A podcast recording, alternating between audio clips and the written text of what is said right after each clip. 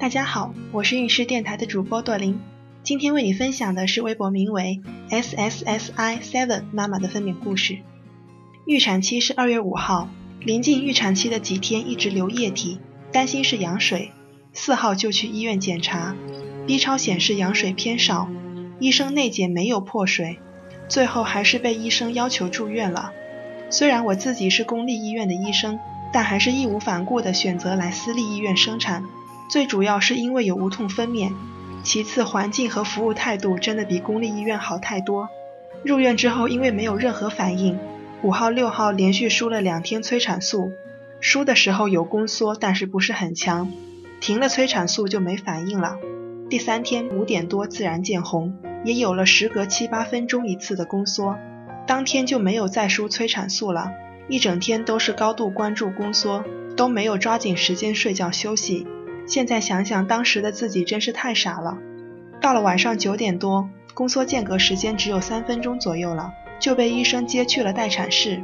那时候的疼痛还可以忍受，可是内检才勉强开了一指。待产室家属可以陪同，老公、婆婆、小姑子轮流来陪我。到了八号凌晨十二点半左右，已经痛得有点难以忍受了。老公立马请助产师来给我内检，又是一指，内心简直是崩溃。痛了这么久才一指，痛到三指得到什么时候呀？当时就提出想要放弃顺产，选择剖腹产。最后在助产师的劝导下，和他达成了协议，让我开到两指就打麻药。看到了一点希望，我又继续忍痛。那种痛真的无法形容，而且越来越密集。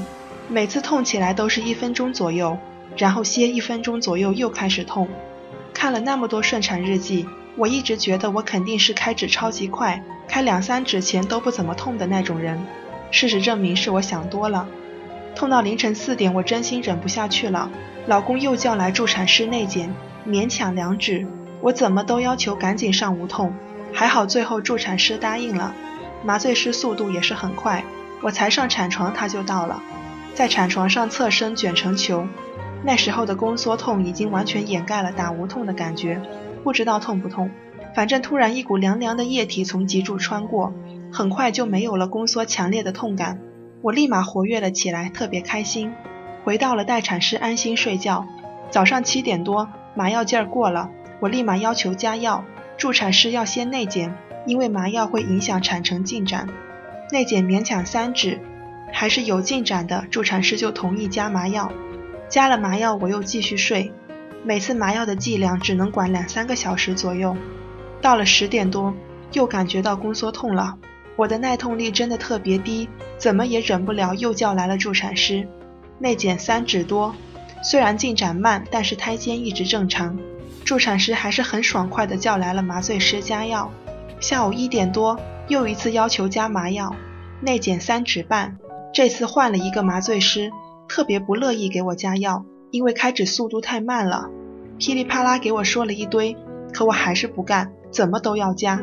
麻醉师很无奈的给我加了麻药，不知道这个麻醉师是故意的，还是配药浓度和之前那位麻醉师方法不一样。才到三点，麻药又醒了，又一次要求加药。幸亏私立医院服务态度好，没有被助产师嫌弃。麻醉师态度变好了，他告诉我最后一次给我加，这次的药可以让我好好再睡上一觉。之后就不打了，以免影响我用力。